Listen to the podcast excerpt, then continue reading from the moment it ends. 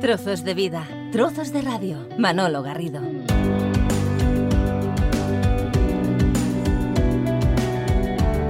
Leo la contraportada. Culturas Digitales analiza el impacto de Internet, eh, los móviles y las redes eh, sociales sobre la educación, la empresa, el empleo, la identidad, el periodismo y la cultura. El libro aporta una mirada crítica y didáctica para facilitar la comprensión del alcance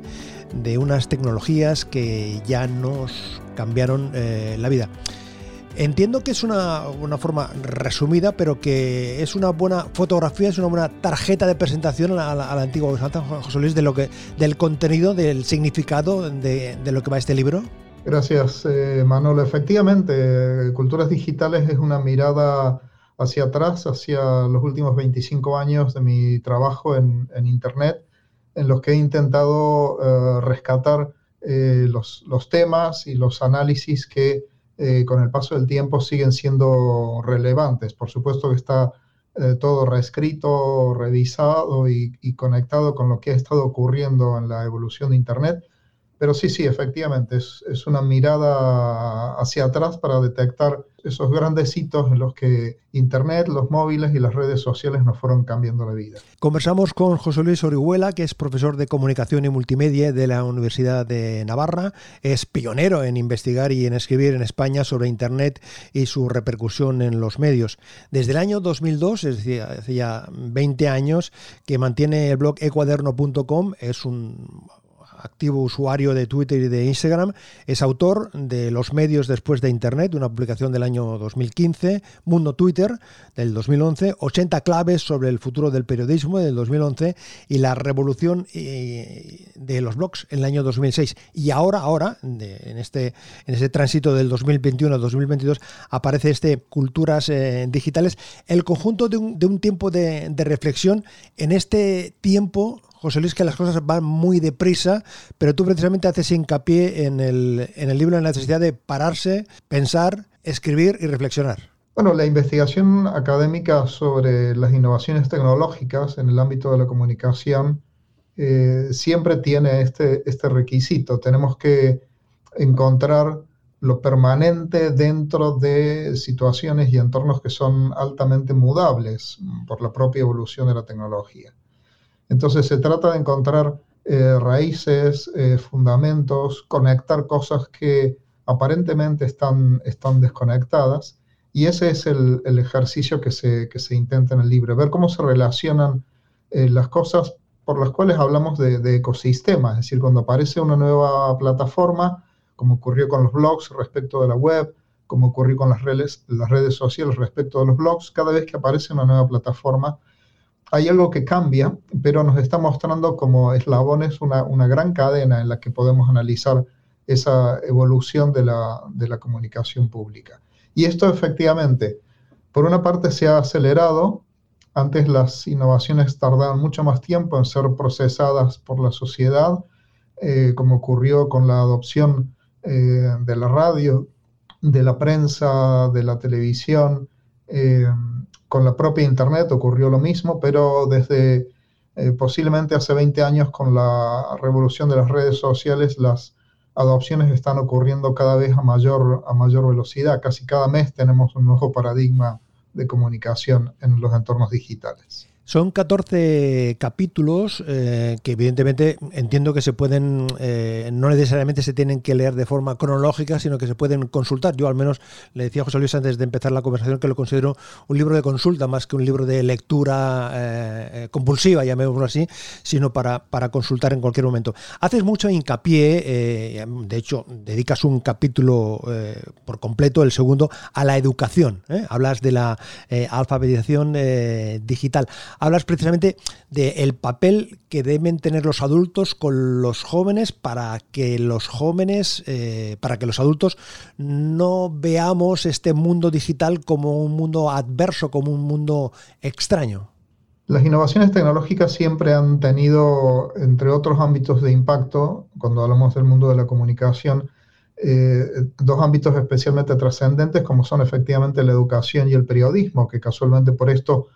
eh, son los, los, dos capítulos más, más extensos del, del, libro, que como bien dices, se pueden leer de forma autónoma los capítulos, si bien la secuencia en la que están ordenados permite eh, un análisis de esa progresión eh, que comentábamos antes, hace un momento. Bien, desde luego la educación siempre ha sido un territorio de polémica y de confrontación a la hora de hablar de introducciones de tecnología en el aula, del cambiante rol de los profesores y del rol de los estudiantes. tenemos un contexto inmediato que es el de la pandemia. La pandemia ha acelerado los procesos de incorporación de tecnología en la educación de una manera espectacular y ya no es posible eh, pensar en una educación, en un proceso de aprendizaje en entornos universitarios eh, desligado eh, de la tecnología, pero no de una manera complementaria o como adorno o como moda, sino hemos visto durante la pandemia el, rol central de la tecnología en los procesos de enseñanza y de, y de aprendizaje. Polémicas que han tenido también que ver con el mundo de los móviles, con la adopción masiva de los dispositivos móviles por parte de los estudiantes y las polémicas que siguen hasta el día de hoy en mi propia facultad, si permitimos o no a los estudiantes utilizar sus móviles en el aula, cosa que yo evidentemente permito, eh, explicando asignaturas que tienen que ver con el mundo digital, eh, si pueden o no tomar notas con portátiles eh, por, el, por el ruido o la distracción que supone el uso de esa tecnología en clase. Creo que no son asuntos nuevos, están planteados desde los 70, eh, cuando se empezó a hablar de introducir televisores en las aulas. Ah, después llegó las computadoras en clase, después esos ordenadores conectados a la red de Internet, y luego llega cada estudiante con un superordenador en el bolsillo, que es su móvil o su, o su tableta. Entonces son temas que no están resueltos y que ah, nos muestran esa brecha digital cultural eh, extraordinaria que hay entre los maestros y los alumnos, entre los padres y los hijos a la hora de adopción de tecnologías digitales. Hablas tú eh, en varias ocasiones en ese apartado de la educación y en, el conjunto del, libro, de la, y lo señalabas ahora, de la alfabetización eh, digital. Vamos a tener que seguir conviviendo durante mucho tiempo de ese concepto de nativos digitales y emigrantes digitales. Bueno, creo que es una, muleta, como muchas otras muletas eh, que hemos utilizado para transitar esta transformación digital. Eh, nuevos medios fue una muleta que utilizamos durante mucho tiempo hasta que nuevas tecnologías nuevas tecnologías. Nuevas tecnologías nuevos medios. Bueno ahora tendríamos que preguntar de, qué semana ¿no? Eh, entonces nativos digitales también ha sido una, una muletilla que hemos utilizado que sirve, digamos, para distinguir generacionalmente eh, esos, esos dos lados de la brecha digital que acabo de, comentar, quienes nacieron en hogares hiperconectados y en escuelas hiperconectadas, y quienes por el contrario tuvieron que cambiar su cultura para adaptarse a un, a un mundo en el que la conectividad era el factor determinante. Bien, más allá de la muletilla, lo que hay que observar es que la pretensión de que la fecha de nacimiento de un usuario determina automáticamente sus capacidades o destrezas eh, para vivir en el entorno en el que tecnológicamente ha nacido, esto realmente no ha existido nunca. Como he explicado recién, quienes nacimos en gutenberianos, en la cultura del libro, eh, aunque hubiera libros en nuestras casas y en nuestras escuelas cuando nacimos y nos escolarizamos, tuvimos que aprender a leer y a, escribir, no por el hecho de, nacer en una cultura alfabetizada eh, se adquieren las destrezas de manera eh, innata. Exactamente ocurre con los llamados nativos digitales, el hecho de que hayan nacido en hogares conectados o hayan sido escolarizados en escuelas con ordenadores, no debe asociarse automáticamente a las destrezas necesarias para comprender lo que significa, por ejemplo, para su propia identidad, para las relaciones con las demás personas. Eh, el hecho de vivir conectados, la construcción de su marca personal, el concepto de huella digital, la posibilidad de entender que el mundo digital, que Internet no es otro planeta y que las cosas que hacemos en el mundo digital tienen impacto sobre el mundo físico, que se cometen delitos en el mundo eh, digital, que las cosas que hacemos allí son reales,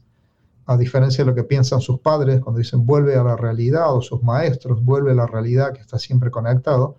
pues lo que hay que explicar es que el mundo conectado es real, solamente que no es físico, por eso le llamamos virtual o, digital, y que las cosas que realizamos allí tienen consecuencias. Esto es el núcleo de las enseñanzas de lo que podríamos llamar alfabetización digital y no se adquiere de forma eh, instintiva, automática o generacional eh, por el hecho de haber nacido con, ordenadores en casa. Por eso digo que es, que es un mito, que es un mito o una muletilla de la que yo creo que gradualmente nos vamos a ir desprendiendo, uh, porque lo que hace la diferencia ya no es el manejo funcional de las herramientas, sino eh, la adopción crítica, creativa uh, de las herramientas que en cada momento histórico están a nuestra disposición. Otro concepto que también se maneja muy habitualmente en la, conversación es la brecha digital. Realmente sí que existe esa brecha digital a nivel doméstico, a nivel de, funcionamiento. Hace unos meses con esa controversia del uso de las entidades bancarias por parte de las eh, personas eh, de una cierta edad que no tienen esas habilidades. Más allá de, este hecho puntual, sí que se puede avalar, José Luis, eh, desde tu punto de vista, de que hay esa separación, esa brecha digital. Hay dos dimensiones del concepto de brecha digital. Uno es la posibilidad de acceder a los dispositivos y a las redes que nos permiten eh, disfrutar de la cultura digital. El, acceso a los dispositivos y el acceso a la conectividad marcan una primera brecha que es muy evidente en muchas regiones del mundo, especialmente en, América Latina, donde es uno de los grandes temas eh, de la discusión acerca de las culturas digitales. Eh, salvar la brecha eh, digital eh, requiere inversión en infraestructuras ah, para que sea ah, factible para los usuarios conectarse a redes de alta velocidad, tanto con conexiones fijas en el hogar como las que disfrutamos gracias a la fibra óptica, como conexiones de alta velocidad 3G, 4G, 5G que podemos disponer en, entornos de movilidad. Y por supuesto el acceso a los dispositivos a ordenadores conectados, a teléfonos móviles inteligentes, a tabletas, etc. Este es un primer nivel de brecha digital que en el fondo es una brecha que se puede resolver con decisiones políticas y con inversiones económicas.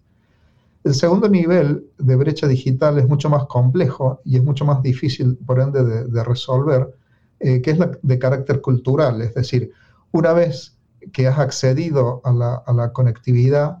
ah, y a los dispositivos del mundo digital, eh, cómo utilizarlos eficazmente para mejorar tus condiciones de vida, tu perfil profesional, tu educación, etc. Y este es el nivel eh, que sigue estando abierto incluso en sociedades muy desarrolladas, como pueden ser las, nuestras. Sigue estando pendiente esa, esa disciplina que decíamos antes de la alfabetización digital, pero ya no simplemente para las generaciones mayores sobre cómo utilizar eficazmente un cajero automático, eh, sino también para los propios usuarios de, eh, de TikTok o de, o de Instagram que sean conscientes de qué es lo que están haciendo con su imagen, con su identidad y con su reputación cada vez que comparten eh, públicamente fragmentos de, su vida. Entonces, estos dos niveles me parece que merece la pena ser analizados en cada uno de los mercados. En nuestra situación, en el caso español, evidentemente es el, reto que está pendiente es el, de la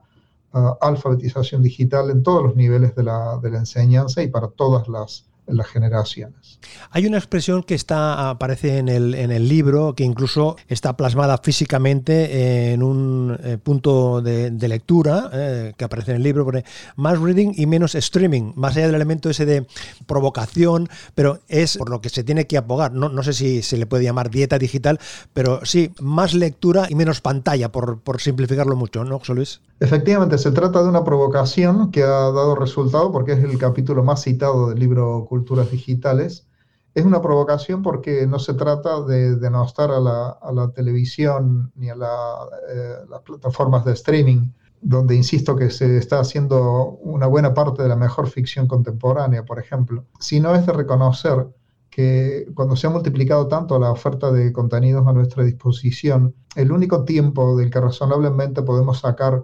eh, horas para el, consumo de una lectura profunda de textos complejos sin interrupciones, eh, es el tiempo que estamos dedicando al consumo de televisión en streaming.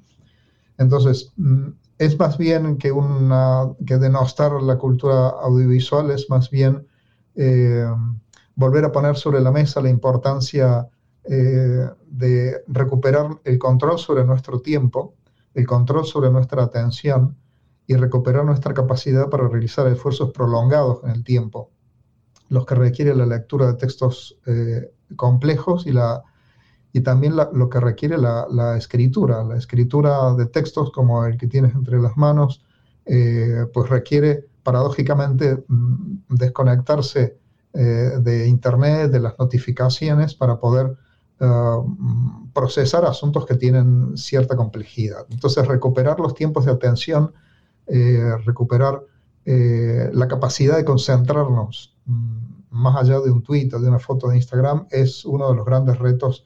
precisamente de esa alfabetización digital que, hablábamos recién. Claro, es que en definitiva la tecnología eh, nos ha cambiado no solo la, forma de ver el mundo, ¿no? sino la forma de comunicarnos. Las herramientas son otras y los lenguajes, los códigos también son, son diferentes, son distintos. Bueno, se trata de herramientas que se han convertido en, prótesis, como nos ocurre con los dispositivos móviles. Eh, prótesis no solamente tecnológicas, sino también sociales porque tú cuando te dejas el móvil en casa no echas en falta solamente una tecnología, sino sobre todo la posibilidad de estar en contacto con los temas y las personas que te interesan y de que ellos a su vez tengan, digamos, la posibilidad de estar informados de tu propia vida. Entonces, aprender a vivir en una cultura en la que los dispositivos de acceso a la red se han convertido en prótesis, eh, una cultura en la que prácticamente en todo momento y en todo lugar podemos conectarnos a la red, eh, exige paradójicamente el aprendizaje de esa capacidad de desconectarse periódicamente, que es lo que se llama ahora mismo minimalismo digital o desintoxicación digital en un modo más radical.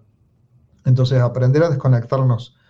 eh, periódicamente sin denostar a estas tecnologías, porque la salida fácil eh, es denostar la tecnología, anularla completamente, salir de las redes, etc. Pero realmente el, reto más complejo y más difícil es seguir en esas redes, seguir utilizando estas herramientas, pero al mismo tiempo conservar eh, nuestra soberanía sobre nuestro tiempo vital y sobre nuestra atención. Hablaba José Luis eh, Orihuela de el dinamismo que hay en lo digital, el dinamismo que hay en las mismas redes sociales, en las nuevas y en la mutación que tienen las redes eh, sociales. Recuperamos un momento de la conversación que tuvimos con José Luis Orihuela en septiembre de 2011 hablando de Twitter. Twitter lo que ha hecho es llevar el poder que antes tenían los blogs, llevarlos al bolsillo de la gente, que permite un acceso global a una plataforma como, como la web desde los teléfonos que tenemos en los bolsillos. Con lo cual,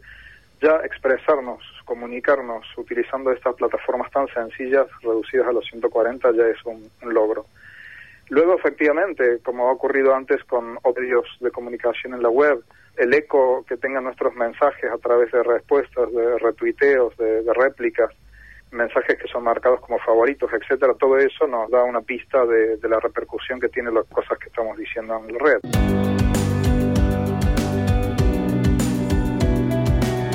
Esta reflexión de hace 10 años, eh, José Luis, que eh, compartías, compartías eh, con nosotros en la antena de Radio Sabadell, 10 años después, ¿es válida totalmente? ¿Alguna matización, algún, algún ajuste? Sigue siendo vigente, efectivamente, pero no solamente por el impacto que ha tenido Twitter, sino de la mano el impacto que han tenido los móviles, la adopción de los móviles.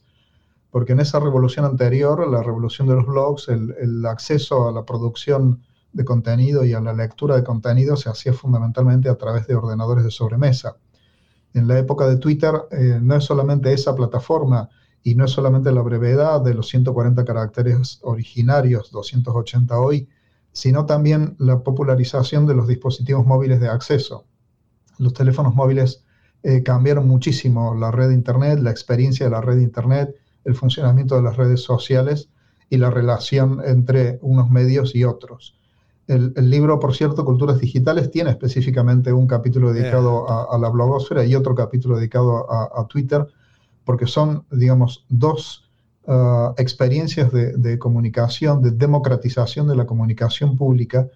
eh, que están todavía hoy íntimamente eh, relacionadas. Eh, Twitter cambió el ecosistema de los blogs de una forma bastante radical y me parece que el análisis de esos procesos era parte del del desafío de este libro Culturas Digitales.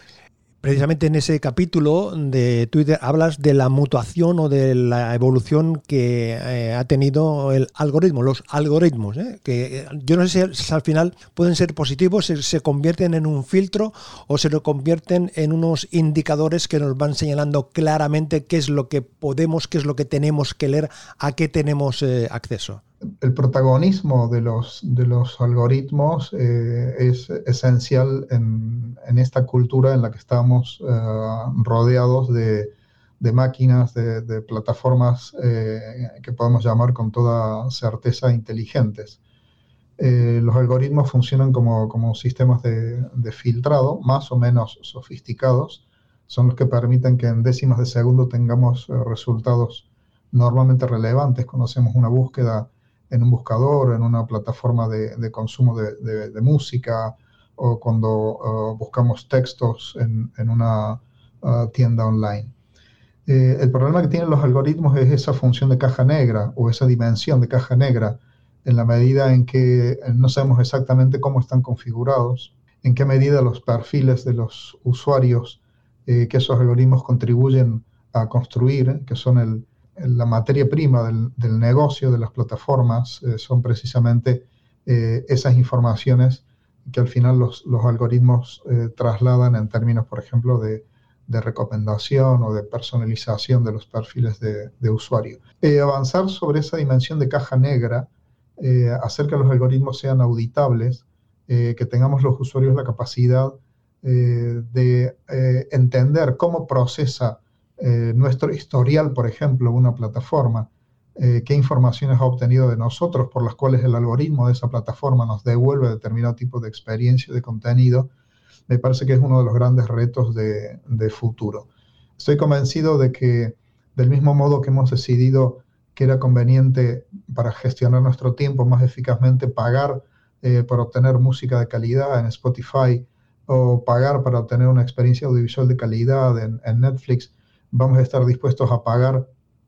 aquellas plataformas que nos den un servicio de calidad eh, a cambio de que no gestionen eh, nuestros datos sin nuestro consentimiento y sin nuestra capacidad de, auditarlos.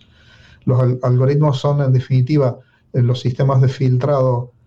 indispensables para vivir en una sociedad hiperconectada, pero tenemos que mejorar el control sobre ellos eh, y la fiscalización de lo que hacen, por qué lo hacen eh, y cómo podemos cambiarlo. Un capítulo también destacado eh, en la importancia y en el número de páginas es el número 11, el periodismo, donde señalas esa, esa convivencia entre lo digital y el, y el periodismo. Los medios de comunicación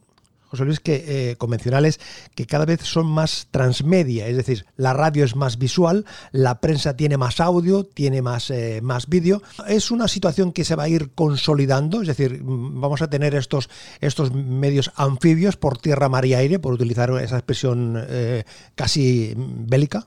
Si somos radicales tenemos que reconocer que ya no hay medios convencionales o que la distinción entre medios de masas y nuevos medios es absurda. Eh, lo que hacemos es sencillamente reconocer que hay algunos medios que existían antes de Internet, como la prensa, la radio y la televisión, y otros medios que son nativos digitales, que nacieron dentro de la red de Internet, como el fenómeno de los podcasts, los blogs o Twitter. Pero claro, analizando eh, la evolución de los medios de comunicación desde hace más de 20 años, eh, todos los medios de comunicación hayan nacido como prensa, como radio o televisión, ya son transmedia, como bien dices. Es decir, hace muchos años adoptaron eh, todos los medios, la prensa, la radio, la televisión, eh, herramientas que permitía primero la web y luego las redes sociales, con lo cual se fueron haciendo gradualmente y paulatinamente, todos ellos se fueron haciendo uh, transmedia, fueron uh, adoptando nuevos lenguajes, nuevas narrativas, uh, nuevas formas de relación con sus públicos, y hoy esa referencia a medios convencionales o a medios tradicionales o a medios de masas eh, solamente nos da una pequeña referencia sobre cómo fue su, su, historia, pero no necesariamente nos permite entender cómo es su actualidad. Y la actualidad de los medios de comunicación hoy y hace ya bastantes años es completamente transmedia. Los medios se han convertido en marcas transmedia eh, que empaquetan su contenido utilizando distintas narrativas, distintas plataformas para llegar del modo más eficaz a sus audiencias. Claro, de hecho, lo que ha desaparecido son los intermediarios en la, en la comunicación, ¿no? Es decir, cualquier persona es un redactor, eh, es un prescriptor o puede tener esa, esa finalidad. Pensaba yo ahora al hilo de lo que está sucediendo en las imágenes o de los momentos que nos llegan de la guerra de Ucrania, ¿no? Ciudadanos que van retransmitiendo, que van eh, eh, emitiendo a través de las redes sociales los distintos momentos. El riesgo de todo esto, de la desaparición de los intermediarios de la comunicación, es la consolidación y la, presencia destacada de las fake news, de las noticias que no se ajustan a la realidad. Internet, como lo explico en el libro, es una fabulosa trituradora de intermediaciones ineficientes. Entonces, todos los perfiles profesionales, todas las empresas eh, cuyo modelo de negocio consiste en la intermediación, y esto es por definición todas las industrias eh, que podríamos llamar culturales, se ven afectadas por un mecanismo de este tipo. Lo que ocurre es que al mismo tiempo que funciona como una trituradora de intermediaciones ineficientes, funciona también como una generadora de nuevas intermediaciones. Los influencers, por ejemplo, son un nuevo mecanismo de intermediación dentro del, eh, ecosistema ah, digital. Los algoritmos, por ejemplo, de recomendación de productos en un sitio de compra-venta online eh, son otro sistema nuevo de, intermediación. Amazon ha triturado la intermediación de los libreros, pero a su vez se ha convertido en un nuevo intermediario del comercio ah, global. Y lo mismo ha ocurrido con las profesiones de la comunicación, en el ámbito de la comunicación política, de la comunicación corporativa y de la comunicación periodística. El terreno se ha eh, aplanado para todo el mundo, para los usuarios, pero también para las propias instituciones y organizaciones que se han convertido en medios de comunicación. Entonces, no es que desaparezcan las intermediaciones por efecto de la cultura digital, de la conectividad o de, Internet. Tenemos que entender que los instituciones que tradicionalmente realizaban la intermediación eh, como parte de su profesión o de su agregado de valor social, eh, han perdido esa exclusividad y ahora tienen que compartir su terreno con otros muchos usuarios, entre ellos las organizaciones, las instituciones y los propios usuarios de la red. Esta proliferación de fuentes de información eh, genera muchos efectos, genera el efecto de la saturación informativa, que ya la hemos vivido durante la pandemia y la estamos viviendo con motivo de la invasión rusa de, eh, Ucrania, eh, produce el fenómeno de las fake news o de los trastornos de la información o de las patologías de la información, en la medida en que precisamente los sistemas de filtrado tradicionales dejan de funcionar. Pero precisamente esto que durante la pandemia se ha llamado infodemia, eh, nos ha mostrado hasta qué punto siguen siendo necesarias las intermediaciones profesionales, porque la información que consumimos cuando está envenenada, pues eh, nos causa daño, y es lo que ha ocurrido específicamente con el fenómeno llamado eh, infodemia. Seguimos necesitando intermediarios, intermediarios profesionales, para lidiar en un entorno en, en el que la saturación informativa es, digamos, el elemento consustancial al ecosistema. Algo que está entrando por la ventana, que nos está picando a la puerta, que haces mención en el, en el libro, es eh, blockchain. Es un concepto eh, que cuesta de entender, o quizás para una parte de los mortales nos cuesta entender. ¿Este es el, futuro inmediato de, lo digital, de la red? En la historia de Internet hemos tenido eh, históricamente modelos o paradigmas para entender la red. El primer paradigma o el primer modelo fue el de la información, entendíamos la red Internet como un espacio en el que encontré información gracias a herramientas, por ejemplo, como, como Google. El segundo paradigma es el de la participación, en el que eh, posiblemente Facebook y el resto de las redes sociales hayan sido las killer applications que permitieron eh, entender hasta qué punto había cambiado ese entorno en el que buscamos información subida por otros y se convirtió en un entorno en el que subíamos nuestra propia información. Y posiblemente el, tercer gran paradigma, eh, no ya de futuro, sino que ya está funcionando hoy y va a tener más gravitación en el futuro, eh, después de esa Internet de la información y de la participación, sea la Internet del valor. Internet como una infraestructura que nos permita registrar eficazmente activos, la base de las criptomonedas, de la economía digital. Bien, estamos lejos todavía de que esa adopción sea tan masiva y tan generalizada como esas dos primeras fases de la red Internet, eh, pero desde luego Internet muestra capacidad suficiente para eh, ser la base de nuevos modelos de, moneda, monedas puramente digitales, que hasta ahora conocemos como el concepto de criptomonedas, sin la necesidad del respaldo de una banca central por detrás, que fue el, paradigma de, Bitcoin.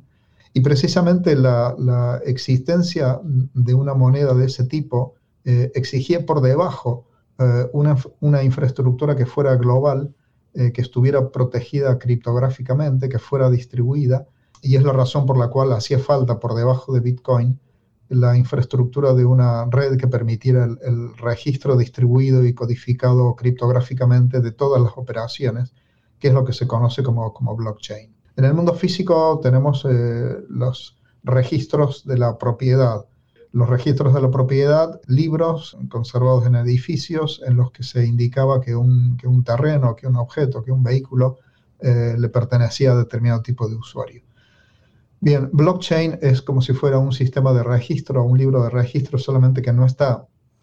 eh, concentrado en un objeto libro, ni está físicamente localizado en un solo lugar, como el registro de la propiedad, sino que está completamente distribuido, que está mantenido de forma descentralizada. Esos registros son inmutables y están protegidos criptográficamente. Entonces, hoy eh, podemos entender a blockchain como un nuevo paradigma de Internet que no sustituye ni reemplaza, por supuesto, a los dos anteriores,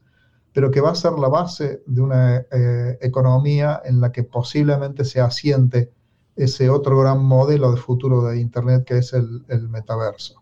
Claro, y ahí la interactuación de la voz eh, y de las eh, manos eh, va a ser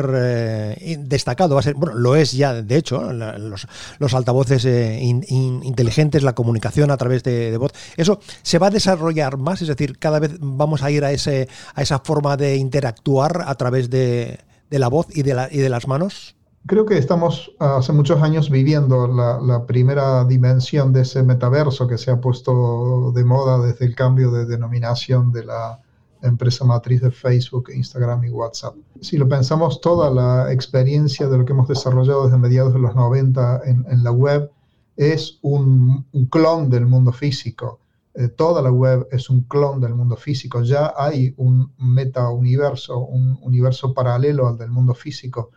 porque nuestras empresas tienen eh, su clon digital, nuestras bibliotecas tienen su clon digital, nuestros medios de comunicación tienen su clon digital. Segundo, en la medida en que se trata de un modelo de interacción inmersivo, el del metaverso, no solamente un, clon del mundo físico, sino un modo de navegación inmersivo, o sea, otro tipo de interfaces eh, que podríamos llamar sensoriales o de 360 grados,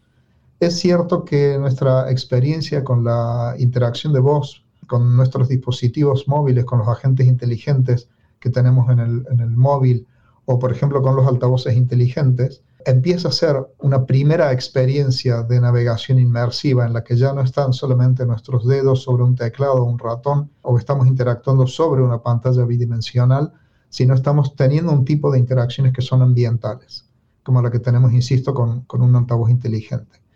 Bueno, vamos a ir avanzando hacia entornos más inmersivos, eh, utilizando todos nuestros sentidos, eh, guantes para poder eh, manipular objetos en el mundo digital, gafas para tener una navegación visual también, una experiencia visual de 360 grados, y otros dispositivos que van a ir haciendo que nuestro modo de relación con la información sea cada vez más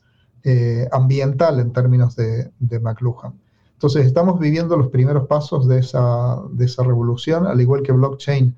Eh, yo creo que se va a tardar cierto tiempo en tener una experiencia corriente de inmersión de 360 grados, pero que las, las primeras modalidades de inmersión, eh, de navegación inmersiva y de interacción inmersiva con la información son a través de la voz, eso desde luego porque es lo que ya está ocurriendo. Una última cuestión, eh, José Luis. ¿La gran transformación digital ya está hecha? Lo que, o lo que nos queda es tan revolucionario como lo que hemos vivido hasta ahora? La transformación digital fue el, mantra que utilizamos hasta la llegada de la pandemia para alentar a las empresas, a las organizaciones y a los profesionales a adoptar en sus modelos de negocio y en sus procesos de valor todo lo posible en las tecnologías digitales. La pandemia lo que hizo fue acelerar la transformación digital. Eh, comprendimos que sin esas herramientas y sin esa presencia en plataformas no podíamos desarrollar nuestra vida como empresarios, nuestra vida como universidades ni siquiera nuestra vida como familias distribuidas. Entonces ha habido una, un reconocimiento masivo, eh, global, instantáneo de la necesidad de transformarnos digitalmente que fue acelerado por la pandemia. De todas formas, pensar que es un proceso que está terminado, que está cerrado, es también una ficción, porque la naturaleza de las empresas tecnológicas,